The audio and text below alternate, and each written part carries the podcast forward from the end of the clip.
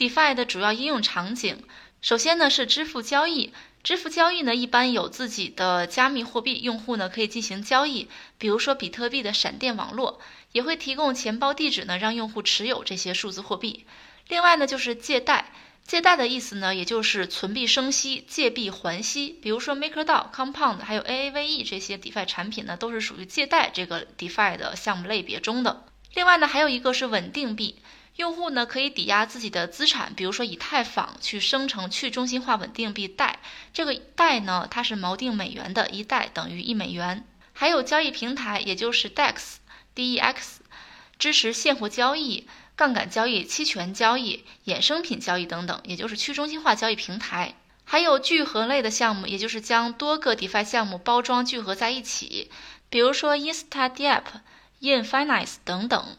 除此之外呢，还有去中心化钱包、保险平台、预测市场、身份认证等等啊，DeFi 的应用。